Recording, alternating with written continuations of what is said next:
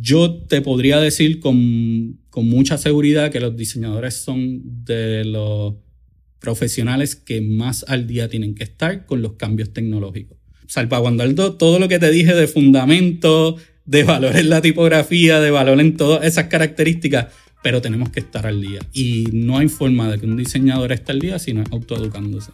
Eso no, no hay otro camino. ¿Qué es la que hay familia? Mi nombre es Jason Ramos y bienvenidos a Mentores en línea, el podcast donde me siento con personas que han hecho las cosas de manera diferente para obtener resultados diferentes y que así tú puedas conocer quiénes son tus mentores en línea.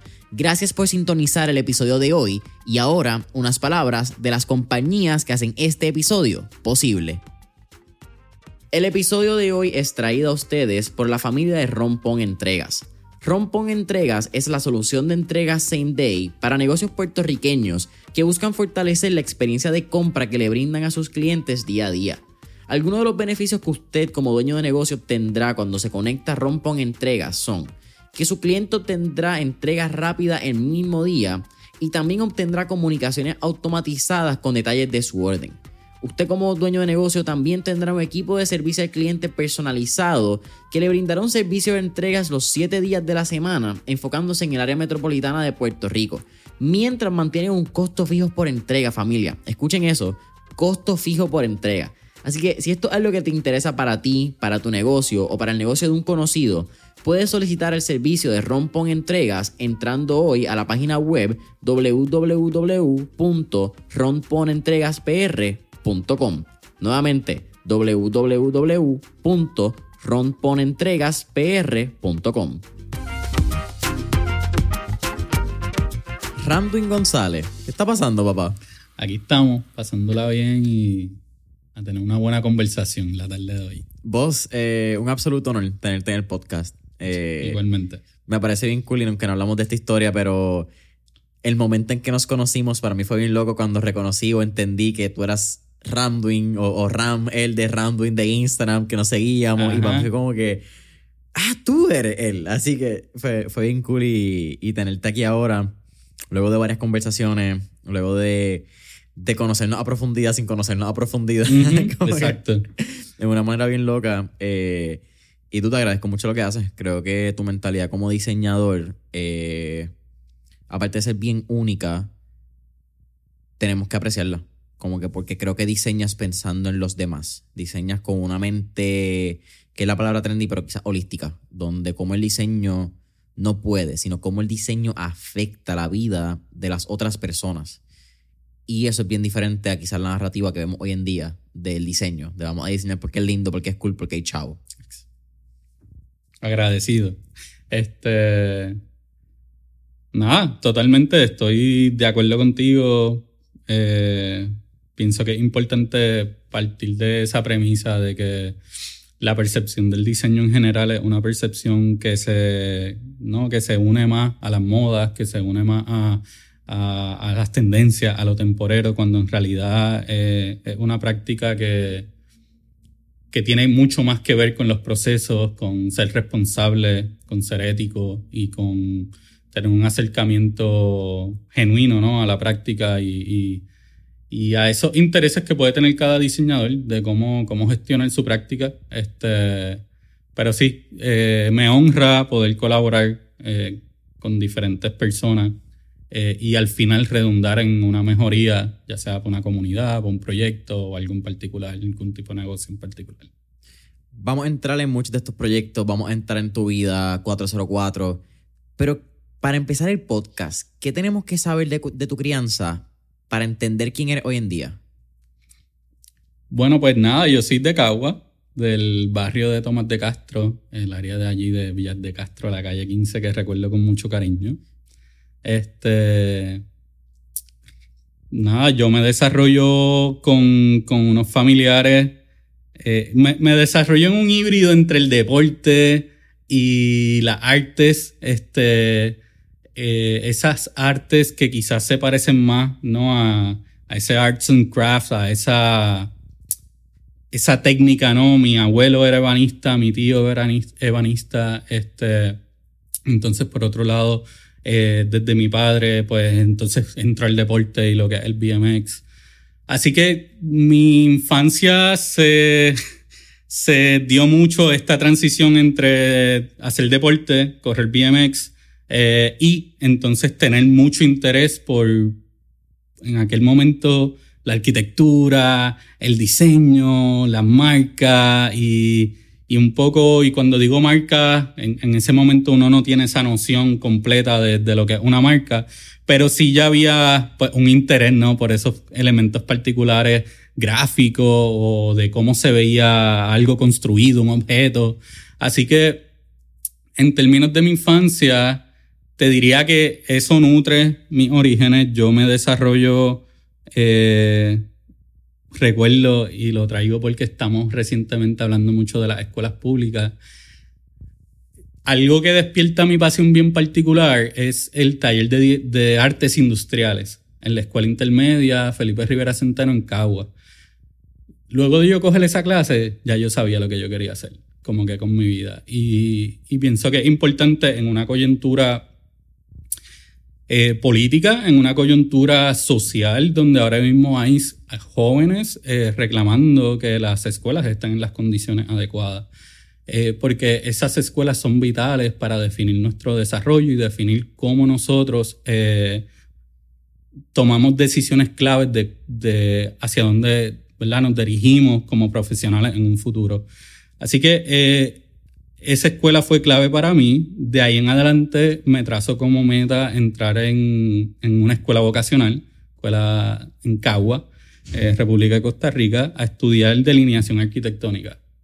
Entonces es bien loco porque yo era un chamaquito y yo, yo le, me acuerdo de decirle a mi madre, en aquel momento, para mí lo más importante era entrar a la Escuela Vocacional República de Costa Rica donde entraban 15 estudiantes de los 60, 70 que, que solicitaban. Y, creo que en una coyuntura vuelvo aprovechando este espacio, ¿no? De cuando hablamos de escuelas, de educación, cuando hablamos de futuro, de futuras generaciones de personas que creen empresas, que creen proyectos, que trabajen para, para un fin que redunde un beneficio social o económico en nuestro país, pues la escuela es vital. Y tanto esa experiencia mía en escuela intermedia, en artes industriales, como la experiencia en la escuela vocacional de estudiar eh, delineación arquitectónica, pues fueron cruciales para yo encontrar ese balance entre las artes, entre el craftsmanship eh, o, esa artesanía o ese valor por lo construido que venía de mi familia y entonces eh, cómo yo me veía futuro. Y, y un poco ahí se sientan esas bases de la disciplina, de, me recuerdo de romper una hoja de plano en el taller de dibujo arquitectónico, volver a trazarla, porque sentía que tenía que quedar como, como se suponía. Yo no quería ver como que un borrón, yo quería como que hacerlo como impecable. Y entonces, yo creo que en, que en ese balance es que se configura, ¿no? Eh, mucho de lo que hoy día tiene que ver con, con con mi práctica en el diseño. Sí, ¿con quién es Ramduin? Que realmente es Ramón Edwin. Sí, mi abuela, exacto, donde que en paz descanse, le mando un, beso y un abrazo, me puso Ramón, Ramduin, una mezcla de Ramón y Edwin, así que no, no se preocupen si no lo pueden pronunciar, es como que... Es inventado. Sí, se pusieron creativos ahí. Hay algo bien cool que tú traes eh, y que hablamos quizás un poco ¿verdad? en el proyecto que nos conocimos, que es que tu pasión también por las marcas empieza por el maniobro, porque tú empiezas a pegar stickers. Sí. Y yo, y esto es una intersección bien loca que quizás una de mis curiosidades de la vida que tengo la oportunidad de compartir contigo, en donde, mano, los stickers tienen algo, el valor de un sticker en una marca. Yo vengo del lado de skate y yo vengo de ese lado donde también la tabla no te gustaba el arte. Sencillo, tú lo cubrías y hacías un diseño de sticker. Cuando la lija empezó a venir clear, ah, pues podemos ponerle sticker debajo de la lija. Como que el sticker tiene un valor en la identidad de la marca que me parece bien difícil de explicar si tú no entiendes. Pero, por ejemplo, una marca quizás como Volcom. Volcom es icónico, aparte de porque después se dibujó y, traspasó quizás eh, unas barreras hicieron tatuajes? Demasiada gente. Demasiada gente que hizo errores con, con ese logo. Sí. Pero pienso yo que uno de los grandes valores fue el sticker. Fue, el. qué sé yo, el In Workshop también en Skate, tu World Industries, las gotitas. Eh, ¿Qué tú piensas de eso? Hoy en día que quizás el arte del sticker se ha perdido con esta digitalización. Bueno, el sticker es eso que te puede acompañar donde sea. Es como, ya sea ese number plate, ese skate, ya sea tu computadora, alguna carpeta, eh, tiene esa flexibilidad y entonces tiene este elemento que para mí es bien importante, que muchas veces los stickers que nosotros estamos dispuestos a comprar es porque hasta cierto punto representan algo de nuestra identidad como persona este, representan nuestro valor por un producto, por una experiencia. Y entonces es como una pieza bien ínfima, bien sencilla, pero que está cargada de, un, de una suma de significado. Muchas veces, en ocasiones, pues simplemente me gustó porque se veía bonito. Pero muchas veces está cargado de, de significados, de alguna razón por la cual yo conecté con ese sticker o ese lugar donde, donde lo compré algo que me, me, también esta relación entre producto y sticker o marca es que cuando no sé cómo era en tu caso, pero yo recuerdo darle mucho valor a incluso me acuerdo piezas de la bicicleta que no tenía de momento y yo tenía el sticker. No que no podía comprar quizás lo que se le llaman las piñas de la bicicleta, profile, pero eh, tenía el sticker. Y era como una forma, ¿no?, de accesar a la calidad de esa marca. Así que nada, creo que al final el sticker es como esa pieza que, que transfiere esos significados y que uno lo, la puede lucir con cierto grado de orgullo. Este. Mira, una de las cosas que yo creo que también te caracteriza mucho, y yo creo que esto podemos hacer un enlace con parte de tu crianza, es la tipografía. Y a mí, fíjate, una de las cosas que, que en ese mismo día que nos conocimos, pero ya tú te habías ido para el momento que yo quedé impresionado, fue en tu escritura. Cuando tú escribiste, son los duros en un papel. Yo lo voy a poner en algún post, en algún momento quizás salen en, las redes sociales. Pero eso fue a mano. Y hay, un arte, hay una línea, ¿entiendes? Eso es casi una caligrafía. Son unos principios de caligrafía bien serios.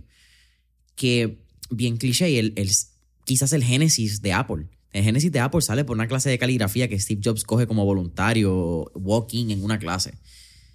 ¿Qué valor tiene la, la tipografía y las letras en la vida de Randwin, sabiendo que también vienen de un background de graffiti. ¿Cómo, hace esta intersección eh, street artística eh, que termina siendo hoy en día tu, quizás una de las maneras de ver la vida? Excelente pregunta y me parece cabrón en el sentido de que también cuando tú estudias delineación arquitectónica que tú tienes que escribir como que las letras de un plano o lo que sea, hay como una atención bien particular a cómo son las letras. Y tú vas a ver una orientación bien particular a inclinarte hacia las letras mayúsculas y a ponerle un poco de sazón en esas letras. Así que empieza un poco en ese proceso de, me acuerdo hasta querer imitar a mi tío hasta cierto punto que, que escribía así. Eh, cómo cómo uno le daba interés a la letra, ¿verdad? Que se, se convierte también en un símbolo, ¿no? En una forma. Este, eso entonces se transfiere luego al graffiti, que en el graffiti entonces las letras son la cosa más hermosa que yo podría decir de cómo tú puedes, ¿verdad? las formas y tienen como, como una estructura sugerida que nosotros leemos, que nosotros entendemos y que, que lo intercambiamos como, como lenguaje entre, entre nosotros. Eh, sin embargo, un grafitero pues, puede explorar otras fronteras y empieza a alterar esas letras, empieza a explorar cuáles son las posibilidades gráficas, cuáles son las posibilidades expresivas de esas letras. Y ahí es donde viene entonces esa mentalidad también un poco de, del arte, de la expresión, de, de, también un poco del ego, de cómo, cómo yo me plasmo a través de esa imagen visual. Este, esto tira un puente naturalmente al diseño gráfico que tiene una de las manifestaciones más importantes del trabajo de la tipografía y es donde yo pienso que es redunda en uno de los fundamentos claves para tu ver cuando un trabajo de diseño gráfico en este caso en particular está bien trabajado, está bien desarrollado. Entonces, desde el diseño gráfico y el trabajo de la tipografía, a mí siempre me gusta remontar a la historia Y me gusta reconocer también que nosotros en Puerto Rico eh, tenemos un gran legado a nivel del trabajo de la letra. Este, y eso lo podríamos ver a través de estas escuelas que se producieron en el 50 en los talleres del Instituto de Cultura, en lo que fue la División de Educación de a la Comunidad. Y el trabajo de la letra de estos artistas gráficos este, que salían de ahí eh, redundó en, en, cuando tú ves estas series de carteles, en una puesta en escena que se le daba valor a la letra.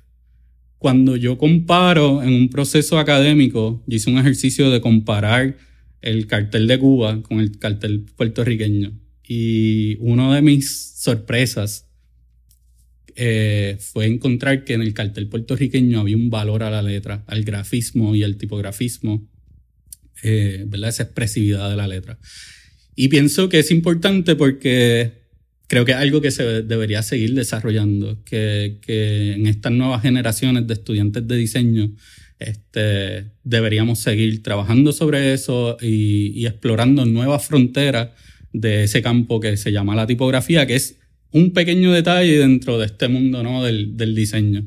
Este, así que nada, creo que en esa forma me muevo entre las letras, eh, eso se traduce a las marcas, eh, a cómo ponerle un poco de sazón, un poco de valor, no, no usar necesariamente una tipografía X o Y, sino cómo entonces se le da un carácter expresivo. Así que en realidad se transfiere mucho de esto a la creación de marcas o a la creación de proyectos eh, editoriales, por ejemplo. Hay un momento entre el, el deporte y el graffiti, tus exploraciones en la delineación de arquitectura, eso eventualmente pasa que no terminas, o empiezas a estudiar arquitectura, luego tú te cambias, tienes unos ups and downs en tu educación, te rompe un, o te descuartiza un tobillo. sí. Hubieron unas cuantas cosas en la vida de Random que pasaron. Pero en algún momento de esta trayectoria, tú encuentras que el arte y el diseño tienen eh, un diagrama de Venn, tienen un área en común con la comunidad. ¿Cómo pasa eso? Sí. Pues mira, yo pienso que se da, se da un interés. Eh, wow, me cogiste aquí porque es un poco. Tienen muchas conexiones. Este.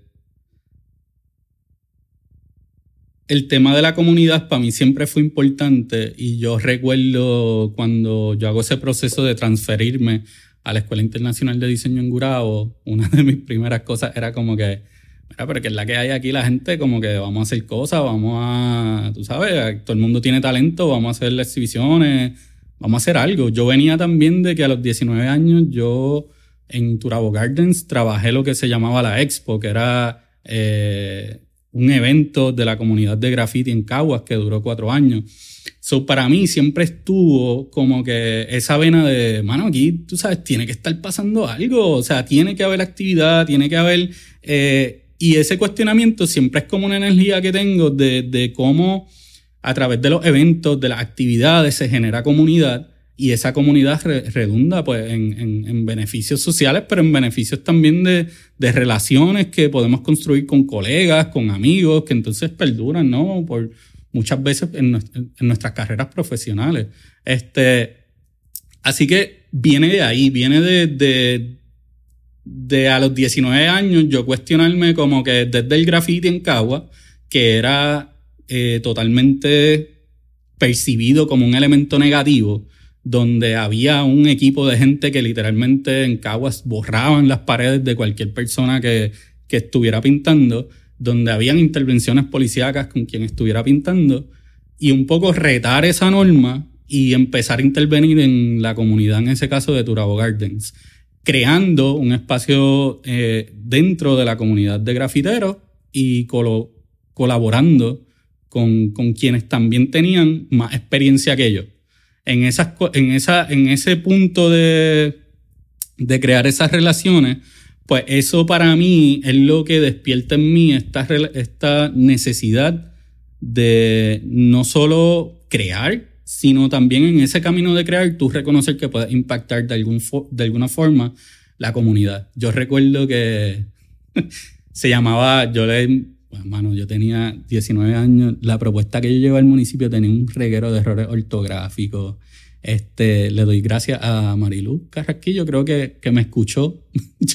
sí que, y, y, que me dio el espacio para hacer ese proyecto y que redundó en, en, marcar mucho de lo que fue la base para yo crear una carrera de diseño.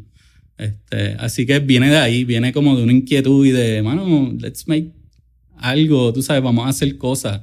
Eh, nada, eh, pienso que de ahí viene y eso es lo que se va desarrollando a futuro y transformando, porque al final nos vamos transformando, se transforma entonces en, en ese interés, ¿no? En impactar la comunidad de alguna forma. O sea, siempre hay una...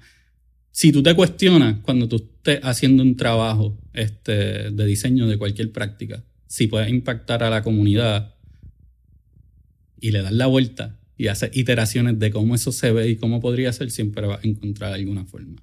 Y, y entonces ya ahí hay un valor adicional en lo que tú estás haciendo. Yo creo que también hay un valor bien interesante en, el trabajo que ustedes hacen y que tú has hecho, hablando un poco quizás de Tembol, que tú has hecho tus últimos proyectos, los pasados años llevas ya, yo creo que trabajando con ellos. Sí.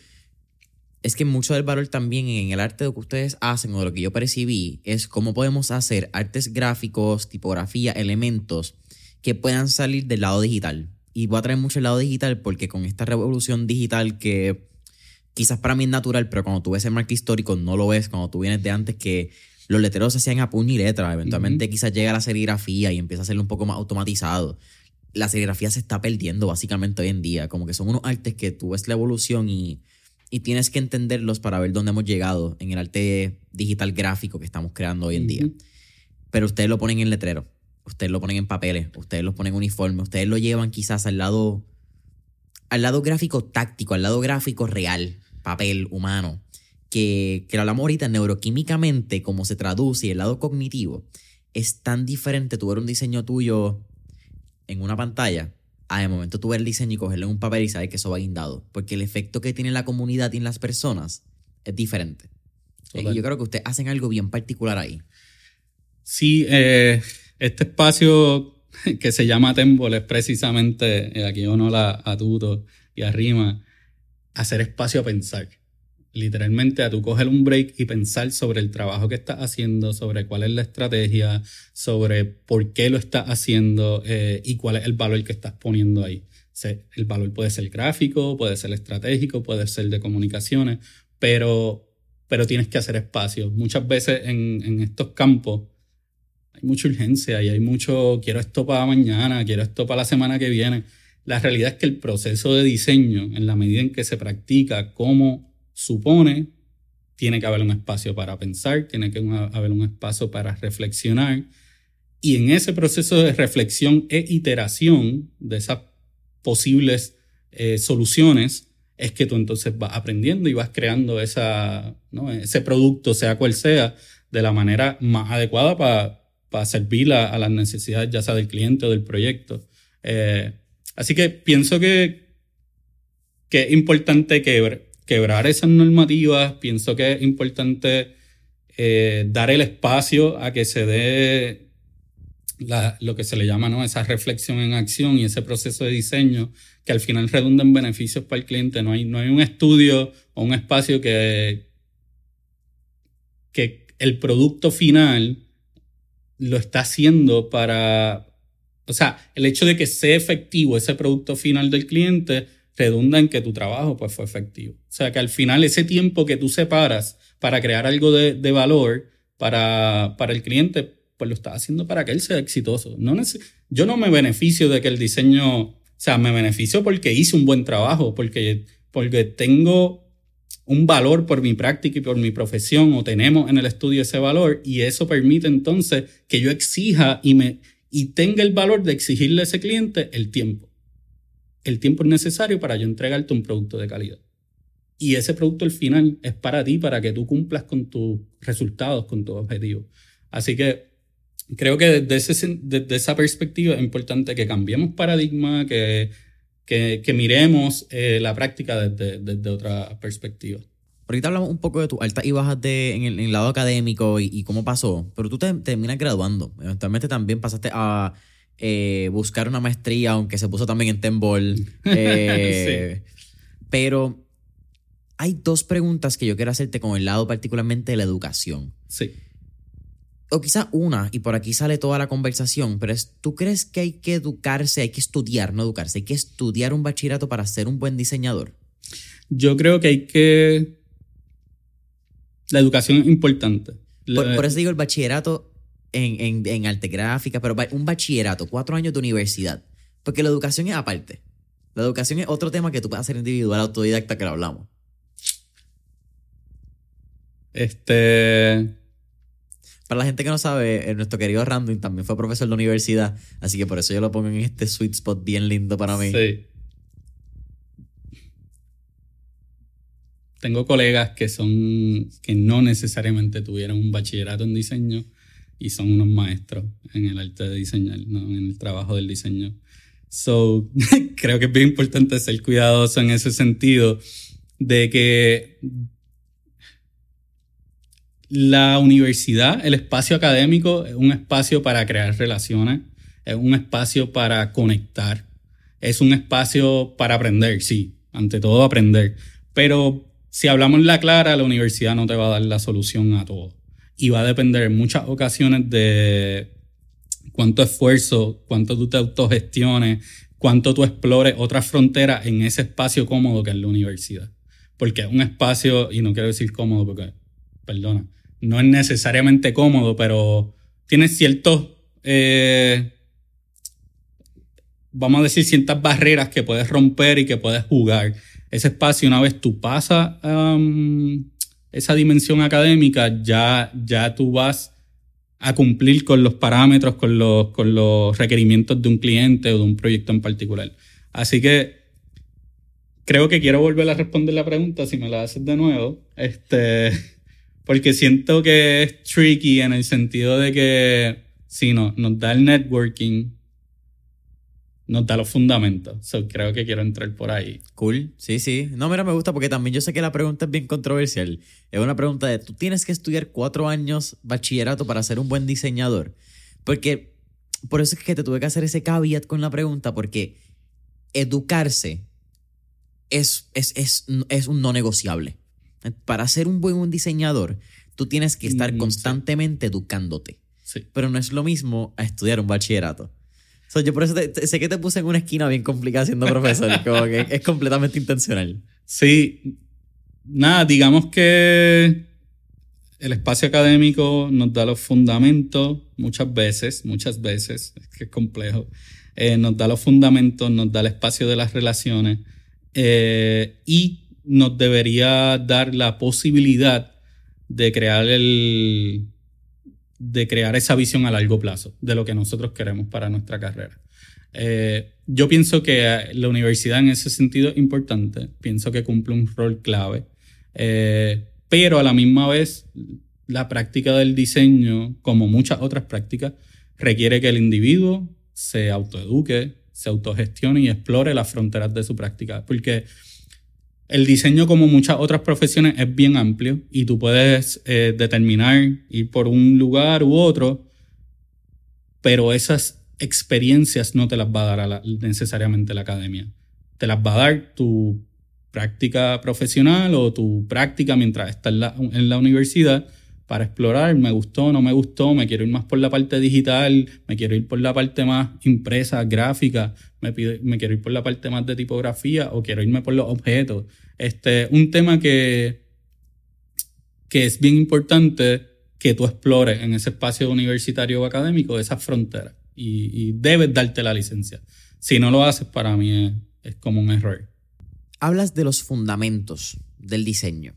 ¿Qué exactamente son los fundamentos del diseño? Para las personas que estamos fuera de la comunidad, que quizás no entendemos nada del aspecto gráfico, solamente que pedimos un diseño gráfico para nuestra compañía. Ya. una, convers- una pregunta compleja, este, pero que a mí me gusta siempre remontarla a la idea de la historia, ¿no?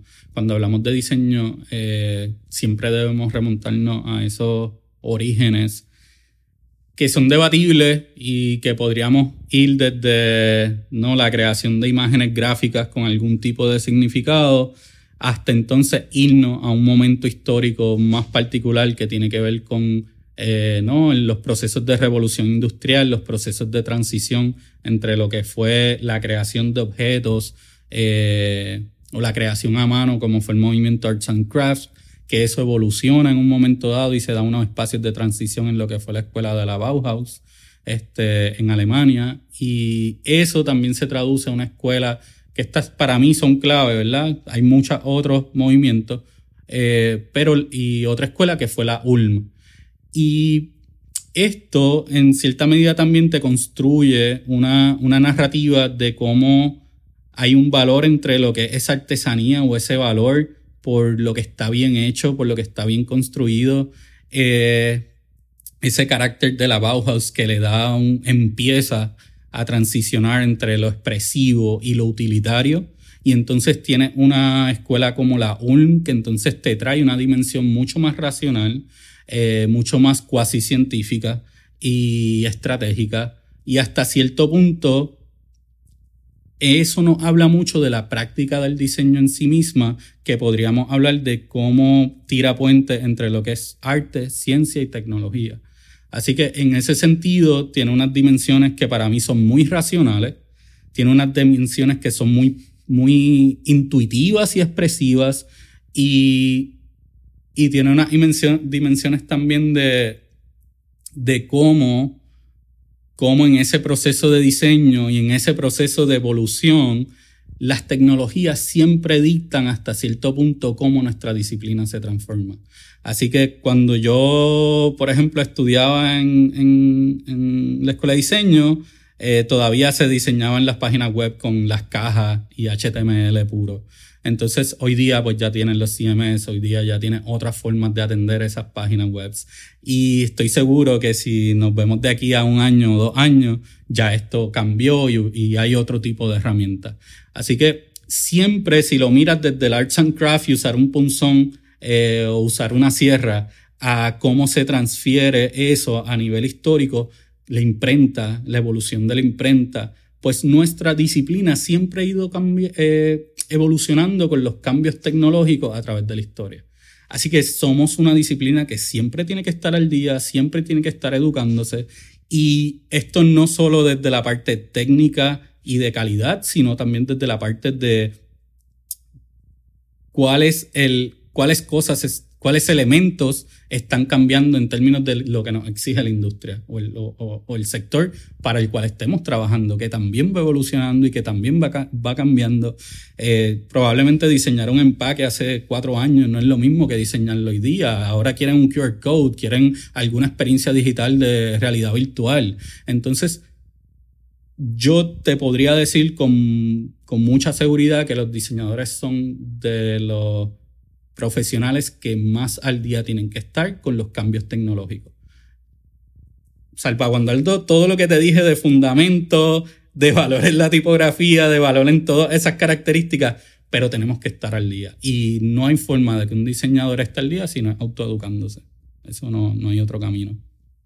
Ciencia, arte y tecnología. Eh, hace un puente, yo creo que más lindo imposible a que lo que es 404 dentro de ciencia, arte y tecnología, no sé cuál vino primero y ¿verdad? por eso me, parece bien interesante que hables de estos tres elementos que indiscutiblemente quedan integrados a lo que hacen en 404, pero no sé si fue antes o después o entre medio que llega la ciencia y la arte y tecnología lo que ustedes hacen, porque tú vienes con el lado de arte, Pedro viene con el lado de ciencia y tecnología, pero forman un negocio que no tiene nada que ver con ciencia, arte y tecnología. So, háblame de, de cómo está todo integrado en una relación que parece bien eh, cliché con Steve Jobs de You can only connect the dots by looking backwards. So, ¿cómo, funciona esto? Mira, primero que nada que 404 literalmente le ponemos ese nombre porque percibíamos que era un error. Este, es de ahí que sale el nombre, de la idea de cuando busca algo y no tienen necesariamente la respuesta que buscaba. 404 error. Exacto. El system, el, el system protocol de la web cuando no encuentras lo que estás buscando. Eh, nosotros teníamos nuestras carreras eh, y en algún momento Pedro me dice como, mira, quiero hacer esto. Y pues nada, nos embarcamos en este proyecto, en esta misión que ha sido hermoso, este, que ha sido de mucho aprendizaje Y digamos que, que se da eh, un proceso también de dos años previo a la creación del 404 que empezamos, que fue en el, lo que le llamamos el patio, que está cerca de la Universidad del Turabo.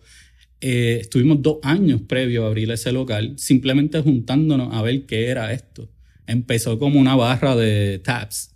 En ese momento estaba empezando todo ese movimiento.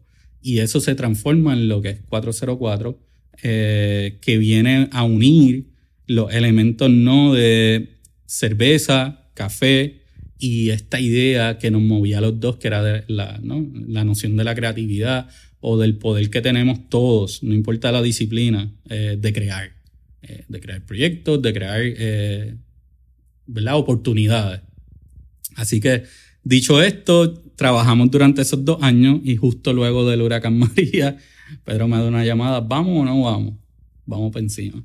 Y eso nos ha llevado a celebrar hoy cinco años de este proyecto eh, que mira precisamente esos puentes entre el diseño, entre la gestión cultural o el ofrecimiento cultural, en este caso en Caguas, que está fuera también de lo que llamamos centro y periferia. Es como que tú tienes San Juan como el epicentro de donde está pasando todo.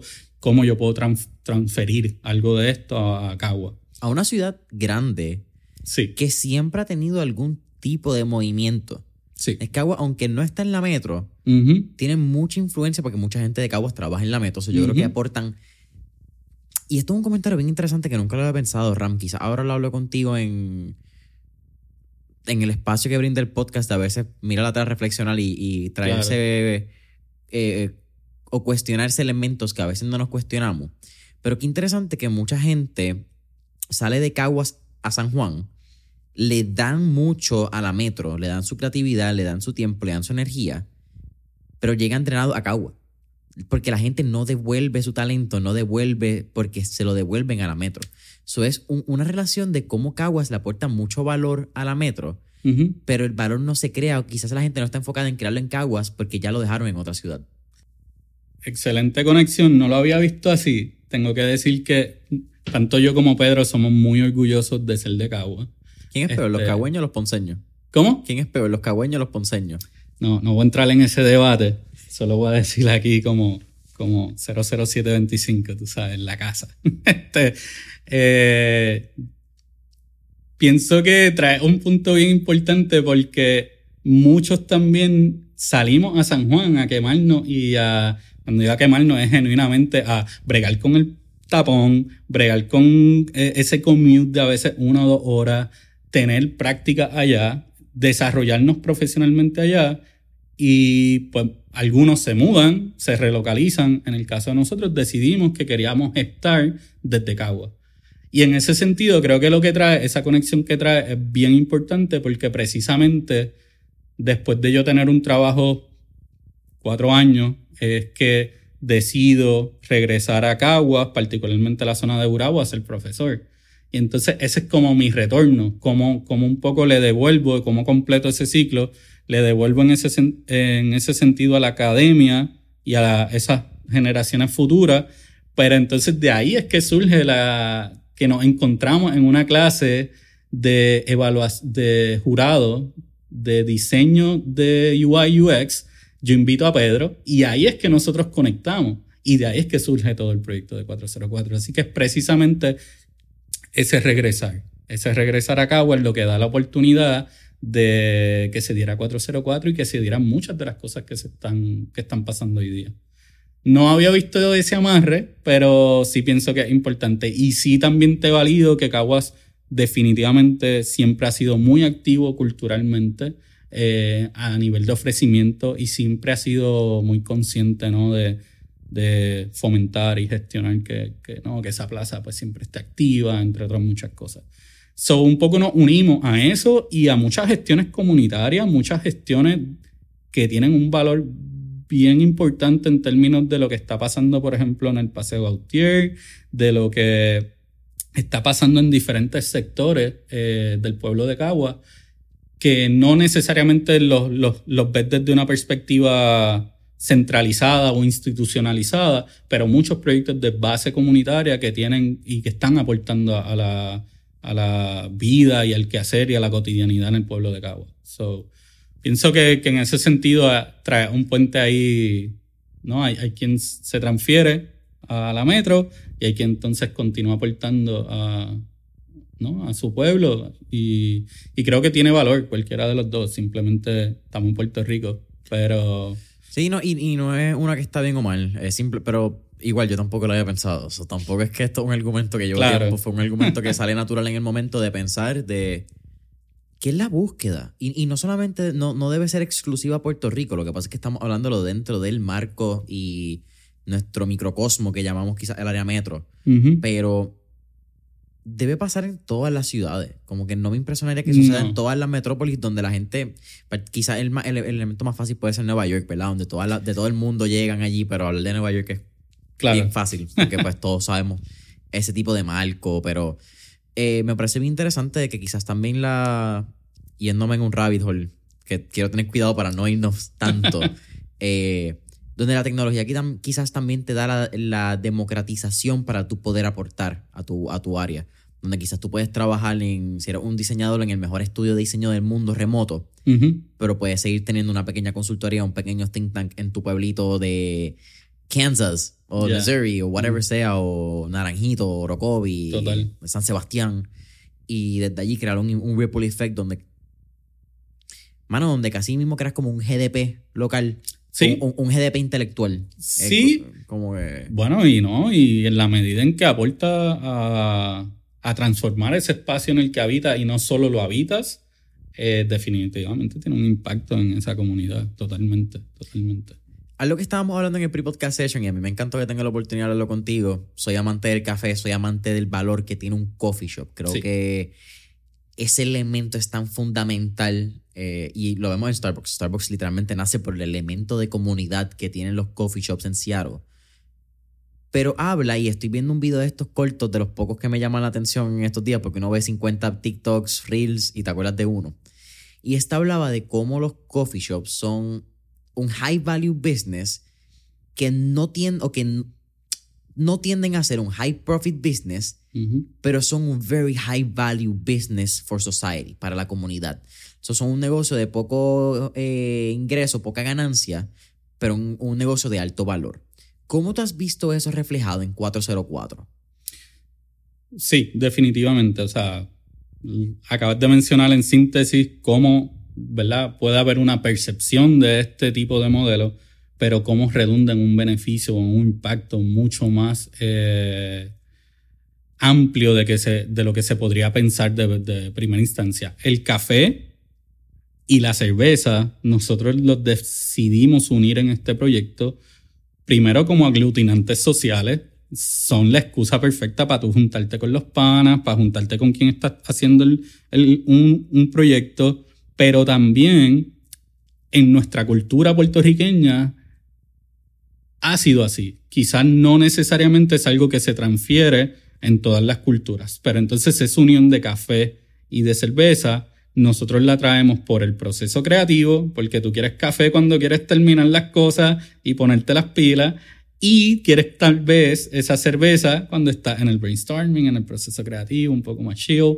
Este, y hay quien lo usa y lo intercambia, depende de cómo mejor se sienta.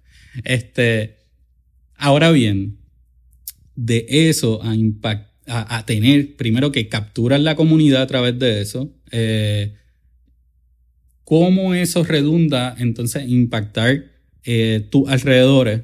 Eh, siempre pensar que por poquito que uno impacte, ¿verdad? Eh, y positivamente su entorno, pues ya estás ganando. So, en ese sentido, pues el café, la cerveza, el espacio en sí mismo nos da la oportunidad de crear relaciones y de a través de esas relaciones que creamos con nuestros clientes, de esas experiencias, pues podamos gestionar culturalmente unos eventos de poesía, o podamos traer música, o podamos traer noches de trivia, o podamos traer, como tenemos en marzo 16, tatuajes en vivo en el espacio. Ah, cool. este, so, un poco esa idea de, de cómo miembros también de la comunidad se sienten parte y pueden entonces yo recuerdo que cuando nosotros hablábamos al principio era también como tú cuando quieres crear algo o a veces no tienes el espacio o no tienes el dónde.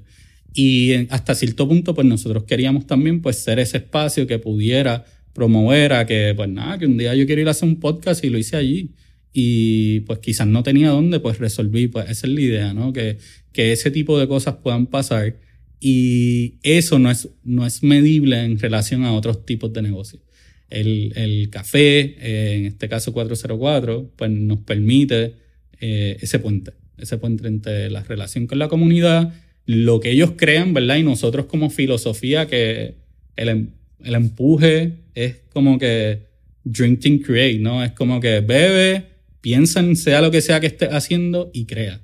No importa en qué rama, no importa en qué disciplina, y si este espacio es un espacio ideal para tú hacerlo, mano, estamos ganando todo. Porque yo he sabido de proyectos que se pensaron en, en algunos de nuestros espacios y no hay nada que me llene más orgullo que quizás tuvieron la primera conversación en una de esas mesas, que quizás lo plancharon el, el, plan de negocio en una de esas mesas en una reunión. Y, y creo que eso es algo que, que es un intangible, que hemos hablado nosotros de lo, lo que es tangible y lo que es intangible, pues eso es algo que nadie lo, lo, va a ver cuando entra al espacio. Eso es algo que tú lo experimentas, que tú eres parte de él, que quizás nosotros desde atrás estamos conscientes que eso estratégicamente es lo que queremos promover también. Pero como marca, ¿verdad? Eh, en ese sentido, ahí es que se define cómo entonces tú construyes tu marca y la desarrollas a través de los años. Que, como siempre digo, llevamos cinco años, es como si estuviéramos entrando en kinder todavía. Hay mucho camino por recorrer. Sí, pero es bien loco también, Ram, porque... Y eso es algo que pasa cuando tú tienes modelos que tienen elementos intangibles, donde tú puedes diseñarlo y tú puedes diseñarlo con todas las intenciones sabiendo que eso va a ser así. Pero con todo y que tú sabes que va a ser así, tú no conoces las historias de lo que sucede en esa mesa. No, correcto. Eso es algo bien loco entre jugar en la confianza de tú saber que eso es lo que estamos creando, pero también hasta cierto punto con la esperanza. Como que es un tango bien loco, como que... Sí, y es, quiero decirte, una de las primeras veces que yo sentí que fue como, wow, qué validación, fue esta Angelique nos llevó su tesina, su, tesis de doctoral y nos dijo que la mitad de su tesis la trabajó en 404. Para mí eso fue como, por eso estamos aquí, este, para crear un espacio donde la gente se sienta cómoda, tranquila y donde pueda crear. Y yo creo que, que pues que sí, que como negocio le damos mucho valor a eso, a que, a que ese espacio pues se pueda dar. Todo lo demás es súper importante, la calidad del café, la cerveza, la comida, súper importante. Pero, pero por lo menos para mí tiene muchísimo valor que desde ahí puedan salir cosas asombrosas. Este, y nada, para eso estamos allí, en Caguas, cuando quieran, le pueden llegar. Highly recommended. Mira, lo que también hablamos al inicio eh, era tu, tu formación como un diseñador holístico. Y yo creo que con 404 hablamos mucho de la comunidad y cómo el diseño afecta a comunidades, ¿verdad? Y esta parte del high value pero no podemos terminar el episodio, no podemos seguir esta conversación realmente si no hablamos de cómo tus, tus trabajos y cómo tú has quizás tenido un enfoque consciente de aportar con tu diseño a otras áreas, particularmente en la ciencia aquí en Puerto Rico. Has colaborado con Para Naturaleza, que quizás se ha convertido en una de estas organizaciones sin fines de lucro bien notables por su logo. Yo creo que la, quizás la que tú identificas, tú es, ah, mira, aquí hay un trailer para naturaleza, aquí hay una conservación. Y grandemente es porque reconocemos la marca, porque creamos una marca, una sin fines de lucro, que fuese sinónimo de calidad ambiental. Eso, es lo que pasó con para la, para, para la naturaleza. Y con Ciencias PR también me parece igual. Me parece un aspecto de tú, aunque hablamos también de ciencia, arte y tecnología, y como tú tocó linda en, en, colaboración con Random, super crazy. Sí. Pero devolverle a proyectos que quizás son aburridos para la gente. Proyectos que son, eh, ciencia, eh, conciencia social. ¿Por qué? Yo pienso que, que hay, para mí, hay mucho valor en devolverle a, al país que te está dando todos los días con, con todas las vicisitudes. Te da, te da palo, pero hay mucho, mucho valor en devolverle a nuestras comunidades y a nuestra gente. Este, en ese sentido, eh, en ese trabajo ser como hasta cierto punto un tipo de interlocutor, un tipo de intérprete en lo que están aportando las ciencias al país y tú ser quien transfiere, no eso. A veces hablamos de datos, hablamos de, de pero que, un, que es un sin alguien que los pueda visualizar para que entonces la comunidad pueda recibir esos datos, pueda entenderlos y pueda entonces agenciarse, agenciarse, exigir cosas basado en esos datos, tratar de entenderlos. Y hay un puente ahí que es bien importante, que muchas veces nos perdemos en la idea de, de los datos, de la información, de lo que se está creando. La gente en realidad está comprendiendo eso. Tú estás asegurándote de que tú tuviste, tuviste un diseñador un board, eh, una persona que trabaje contenido, que trabaje copy para, para poder transferir eso de manera que se entienda, de manera que conecte, de que sea culturalmente relevante. Pues mira, eso es algo que yo pienso que en todas las disciplinas nos los deberíamos cuestionar. Porque no somos nada sin, sin lograr que la mayor cantidad de gente posible pueda accesar la información que nosotros estemos proveyendo, ¿no?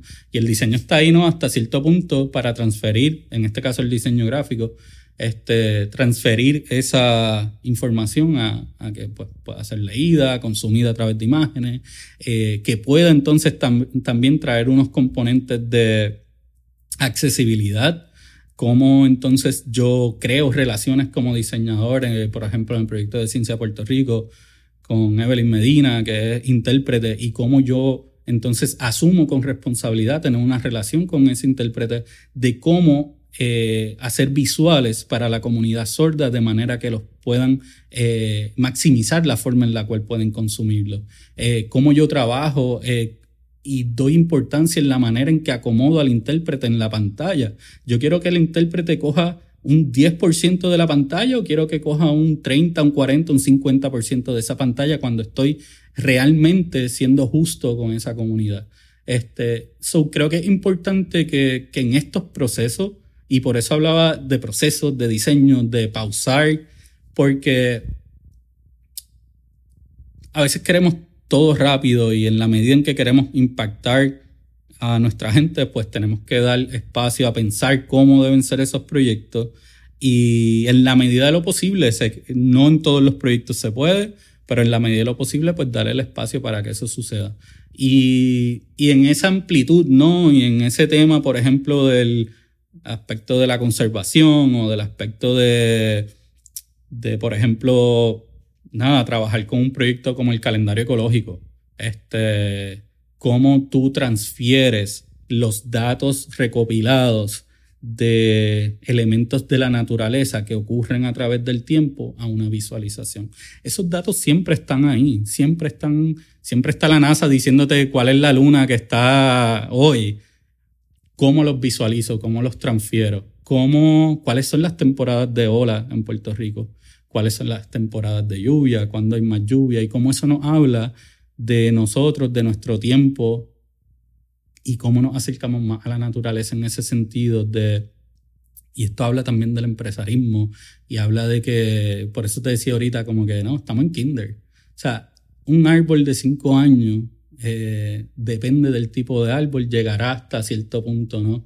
Eh, está en una etapa de crecimiento X. Y creo que es importante también, desde ese sentido, acercarnos a la ciencia, a los datos, a la naturaleza, porque como empresarios, como, como personas que están eh, envueltas en todos estos cruces transversales que involucran múltiples disciplinas, pues traer eso a la escena eh, nos, da, nos da valor, nos da sentido y si al final le estás devolviendo algo en términos de perspectiva a la, a la comunidad en términos de poder entender un contenido, pues para mí eso es súper valioso.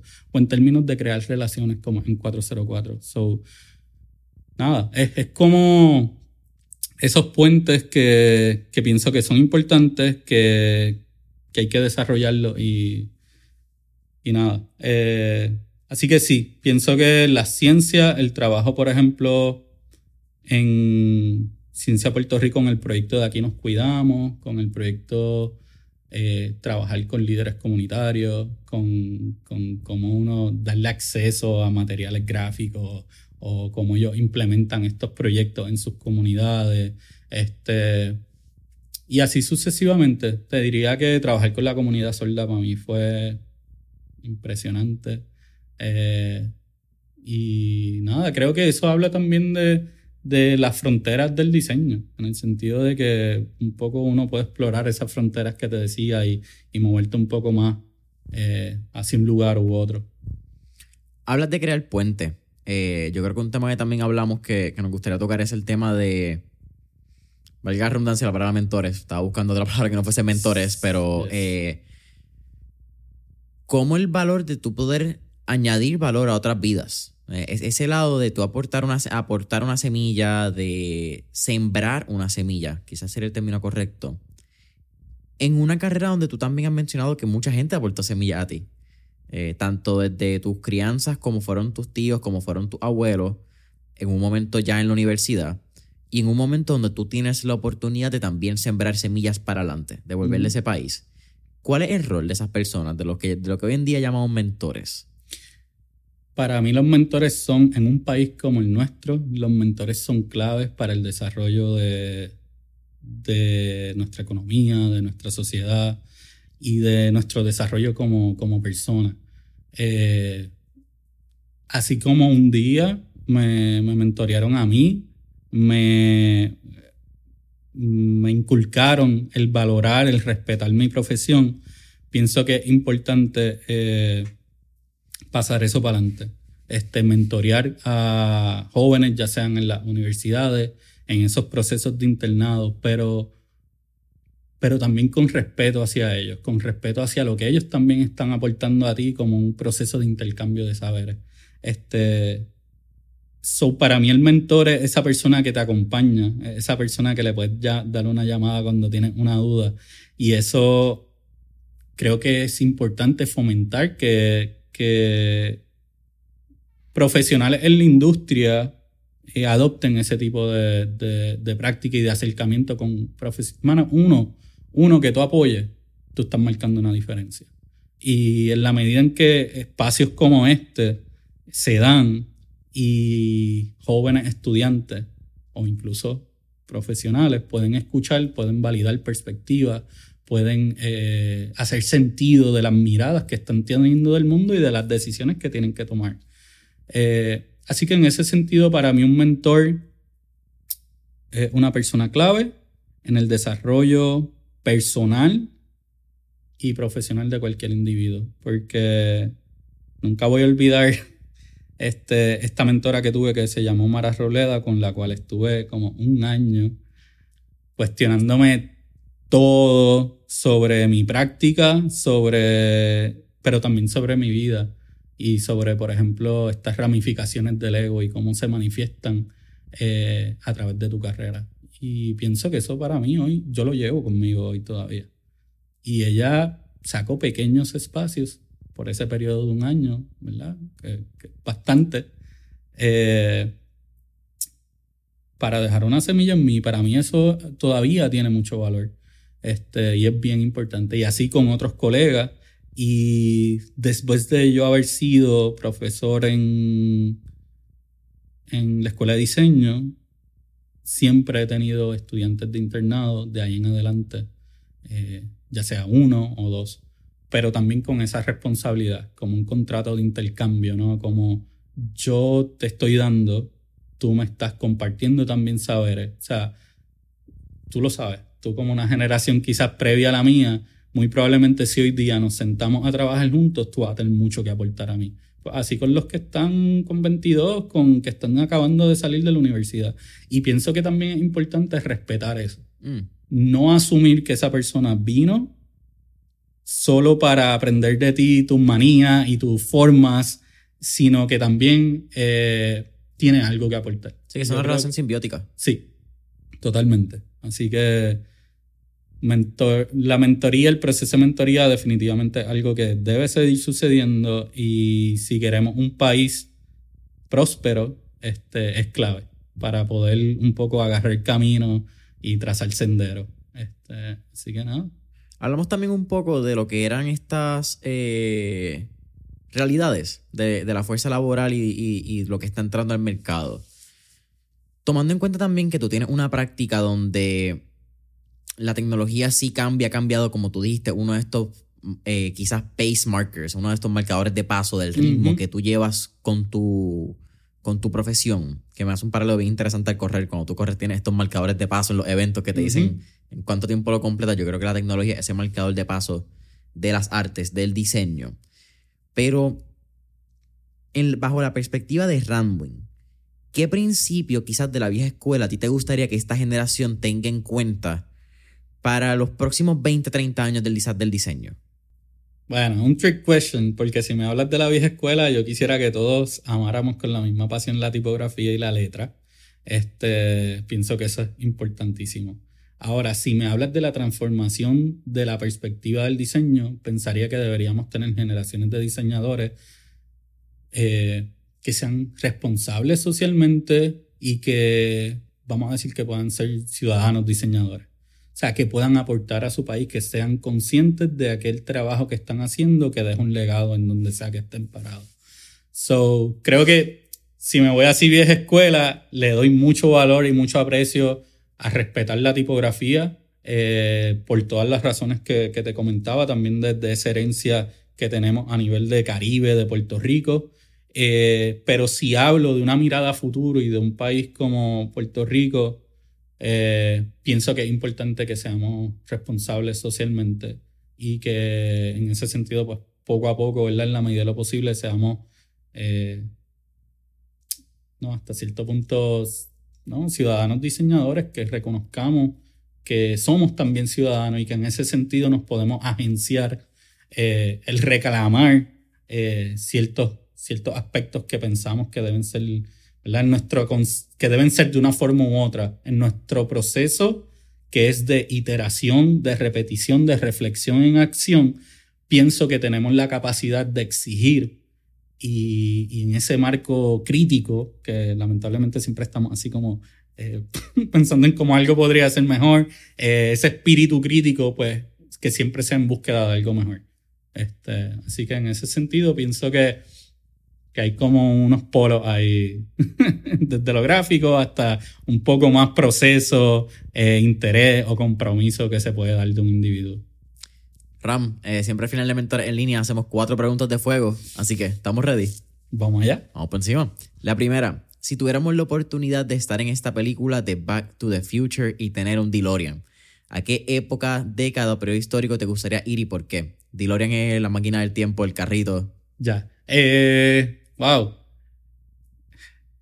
Me gustaría ir a esos periodos, esos periodos de, de arts and craft, de, de, artesanía, de los talleres. Siento que hay algo ahí que siempre me ha llamado mucho la atención, como que ver cómo operaba un taller. Este, y siempre leer que habían chamacos de 15 años en esos talleres ya puliéndose en las técnicas, pues siempre me ha, me ha, cuestion, me ha provocado cuestionarme cómo, cómo sería hoy día si, si continuamos esto de exponer a los jóvenes a, estas diferentes disciplinas no sé, de momento creo que le llegaría, le llegaría ya.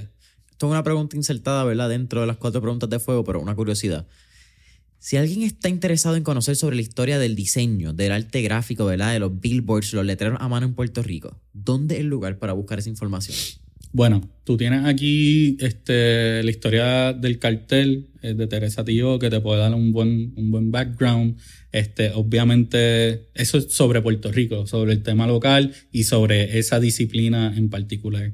Este, recomendaría full la idea de la materia, este, que otra publicación que te habla entonces de los procesos industriales y cómo eso transformó la disciplina y esto ya se transfiere a objetos, eh, productos gráficos, pero también interfaces, que hoy día pensamos en las interfaces desde una dimensión digital, pero viene de procesos de simplemente ser interlocutor entre un espacio, un punto de información y otro. Este, y creo que por último, recomendaría Diseño y Crisis de Guy Bonsiepe, eh, por la información que está ahí y por lo relevante que es para nosotros como país eh, Este Gibbon Siepe es un alemán que se transfiere a Sudamérica y que escribe desde el diseño en un país suramericano. Y pienso que hay muchos paralelos. Eh, tiene una parte, eh, un capítulo particular que habla de, de, ¿no? del diseño y la crisis y la idea de cómo hay países eh, que solo están remitidos a la idea de yo te doy la materia prima, yo te doy el cobre, yo te doy... Y entonces, basado en los poderes no coloniales, imperialistas y el tema de la historia, pues no hay un proceso proyectual, no hay un proceso de convertir eso en un producto. Y eso es algo que nosotros como país debemos reflexionar sobre ello, porque en la medida en que se inserta el diseño como práctica, somos más capaces de, competir. Y en ese sentido, tenemos que incluir esa disciplina proyectual, tenemos que, incluir esos procesos. Eh, así que esos serían mi top three de donde yo iría para agarrar un poco una idea de la práctica, del proceso histórico, pero también un poco de la cosa caribeña que nos define a nosotros acá en Puerto Rico. Qué cool, te, me adelantaste a la tercera pregunta, que eran qué tres libros le recomendaría a nuestra audiencia, pero me encanta porque, mira, fue causalmente, así que... Total. Que es súper cool, porque quizás si yo te hubiese hecho la pregunta, hubiese buscado quizás tres libros de afuera, tres referencias, tenemos tres referencias locales de cómo la gente se puede educar basado en ¿verdad? nuestra historia y cómo el diseño ha evolucionado. Porque si algo que tú y yo hemos hablado mucho fuera de cámara en otros lugares, es cómo nuestra cultura puertorriqueña afecta a nuestro diseño. Nuestro diseño de Puerto Rico, Caribe, de funky, divertido, out there, es bien diferente a lo que estás viendo en estudios de diseño como lo ves en Argentina, lo estás viendo en Chile, Colombia.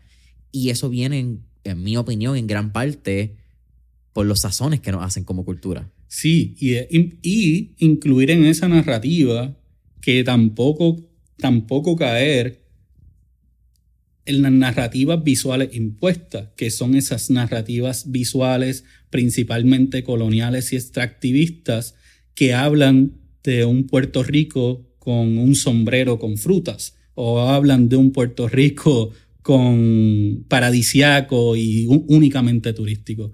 So, es importante también entender en ese sentido de lo que, de lo que trae que hay un poder visual en las narrativas que nosotros promovemos sobre nuestro país. En la medida en que las redefinimos, estamos redefiniendo nuestra identidad y nuestra cultura como, como, como país.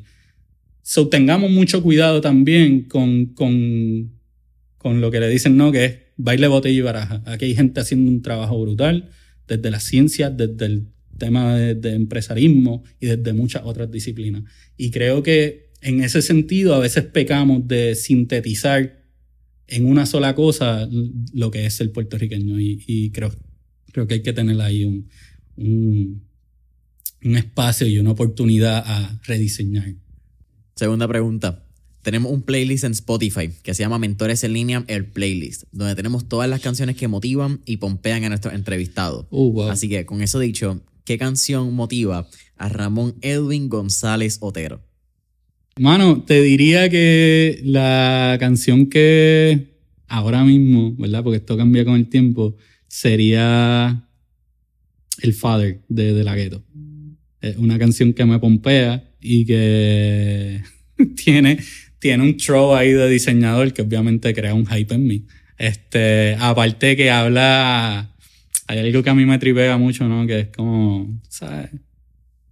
Mi corillo está muy al día. Tú sabes, e-, ese, e-, ese, esa energía, esa energía de, de, que estamos al día y ese ego, ¿no? De grafitero ahí que despierta. En, el, el, el, en español la palabra siempre se me...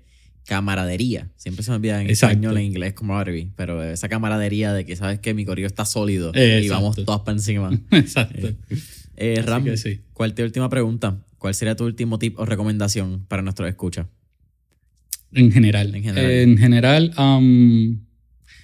mano, siempre mantenerse con disciplina, consistencia, eh, siempre darle un poquito de esa chispita del ego, este, en el sentido de asegurarte que estás in tune este, contigo mismo y con quienes te rodean. Este, siempre hacer esos check and balances. Eh, mano, y siempre tener, siempre buscar o quién te puede mentorear o cómo espacios como este son espacios para escuchar y, recibir información de, personas que están dispuestos a, compartir su historia. Um, pienso que en ese sentido, tener disposición a, a, ser mentoreado también. A ser mentoreado y disciplina, consistencia. That's como que la clave. Vos, eh, un honor, un absoluto honor tenerte en el podcast. Eh, como dije al principio, la respeto mucho y admiro eh, no solamente tu mente como diseñador, te lo dije ahorita antes de empezar el podcast, creo que tienes un don de palabra de poder explicar muchos de esos pensamientos que muchos diseñadores tienen, de poder expresarlo, tiene una capacidad bien linda. y yo creo que cuando hablas del diseño, lo holístico, la integración y todo lo que conforma el diseño, para mí cambió cuando escuché a Random por primera vez. Así que tener la oportunidad de contarlo en el podcast, para mí un honor. Creo que un tipo que mucha gente y muchos diseñadores tienen que estar pendientes para que aprendan. Eh, así que tira las cámaras también, donde te pueden conseguir, donde pueden conseguir Café 404. Es tu promoción, tu momento de minuto de promoción de yeah. Dale. sí, mira, 404 Coffee and Beers en Cagua. Estamos en la localidad del Pueblito y el Patio. Tenemos dos localidades allá. Nos pueden buscar en la web o por los locations. Eh, eh, trabajamos en el estudio Tembol, tembol.co, ese es nuestro estudio de diseño. Y nada, los esperamos por ahí, este, en una frontera o en la otra, con mucho gusto. Random, gracias. Gracias a ti.